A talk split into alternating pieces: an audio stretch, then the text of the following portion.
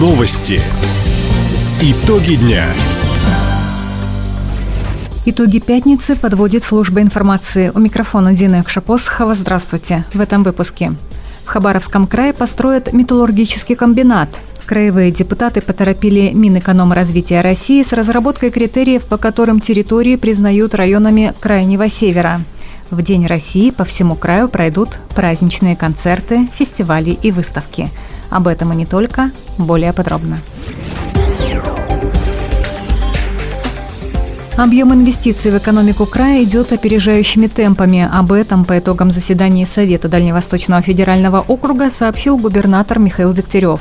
Также глава региона представил новый масштабный проект. Мы в полтора раза только за пять месяцев увеличили объем инвестиций в реальный сектор этого года. В сравнении с прошлым, а прошлый был вообще рекордным. И это, конечно, крупные проекты РЖД «Восточный полигон», это Тихоокеанская железная дорога, которая строится на севере, на частные средства. Это новый порт Эльга, это Малмышский ГОК русской медной компании. В марте следующего года планируем уже запуск. Это крупнейший гидрометаллургический комбинат в Амурске, вторая очередь.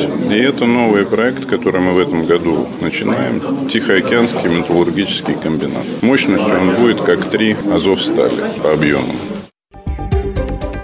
Как отметил на заседании Совета полпред Юрий Трутнев, темпы роста инвестиций на Дальнем Востоке опережают среднероссийские. Более 70% вложений приходится на транспортировку и хранение, добычу полезных ископаемых и обрабатывающее производство. Обращение в правительство России по актуальным проблемам направили члены парламентской ассоциации «Дальний Восток и Забайкалье». Она объединяет законодательные органы дальневосточных регионов.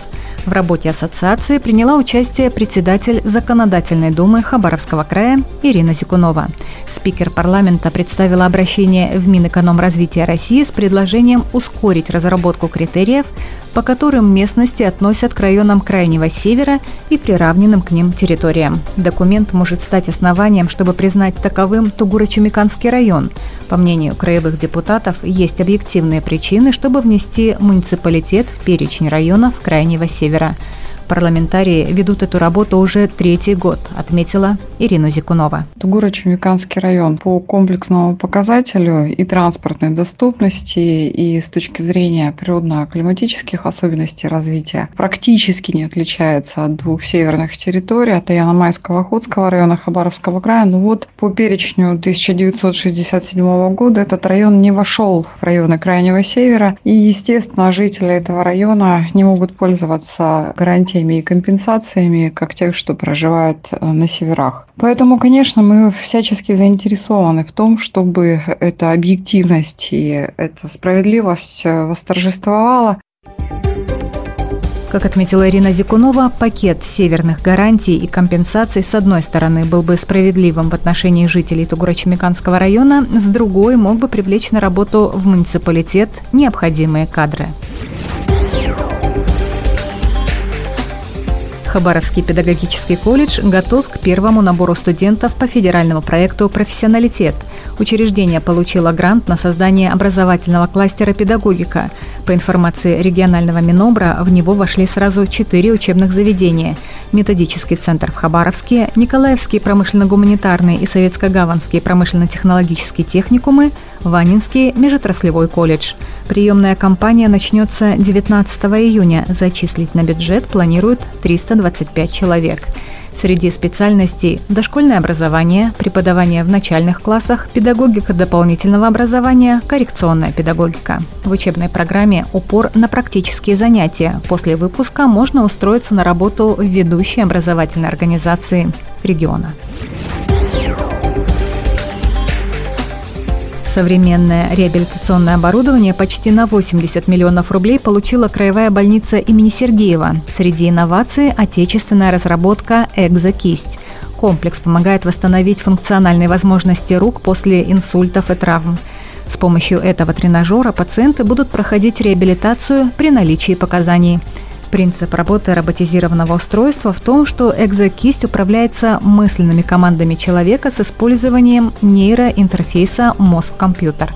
Этот аппарат и еще более 20 единиц техники в первую краевую больницу приобрели по федеральной программе оптимальная для восстановления здоровья медицинская реабилитация. 12 июня Комсомольск-на-Амуре отметит свой 91-й день рождения. По традиции праздник откроет карнавальное шествие «Славься, родной Комсомольск». После жители возложат цветы к памятнику первостроителям. Массовые гуляния организуют на площади перед драматическим театром. В 23.00 небо над городом украсит фейерверк. Однако праздничные события в городе юности стартовали уже сегодня, говорит руководитель пресс-службы администрации города Иван Лаврентьев. Сегодня, 9 июня, на Амурском судостроительном заводе заложили корвет «Ретивый». Это тоже символическое событие, потому что город Комсомольск-на-Амуре начинался именно со строительства Амурского судостроительного завода. И то, что завод э, живет, э, работает, выпускает нужную для страны продукцию, и в преддверии Дня города состоялась закладка очередного боевого корабля. Это тоже свидетельство о том, что Комсомольск продолжает жить, развиваться и создавать нужную для страны высококлассную продукцию. Также сегодня в сквере на проспекте Ленина прошла акция «Подари ребенку дерево». Молодые родители посадили для своих детей 10 акаций. Хабаровском крае отметят День России выставками, концертами и спортивными событиями. Основные праздничные мероприятия пройдут в Краевом центре. 12 июня в парке имени Муравьева-Амурского состоится фестиваль «Цветущая Россия» с ярмаркой цветов, мастер-классами, кинопоказами и концертом творческих коллективов. Одним из центральных событий станет традиционный фестиваль музыки и песен народов, проживающих в крае Карагод – он начнется в 3 часа дня на сценической площадке стадиона имени Ленина. В полдень на площади имени Ленина Всероссийский молодежный фестиваль «Блогеры России» с участием популярных интернет-звезд.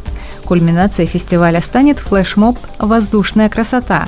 В небо взмоет флаг России, составленный из лент в цвета триколора – в районах края также пройдут праздничные концерты. Кроме того, в поселке Завета Ильича Советско-Гаванского района состоится автопробег. В Доме культуры рабочего поселка Мухен района имени Лазо пройдет слет церемониальных отрядов «Мы – дети России».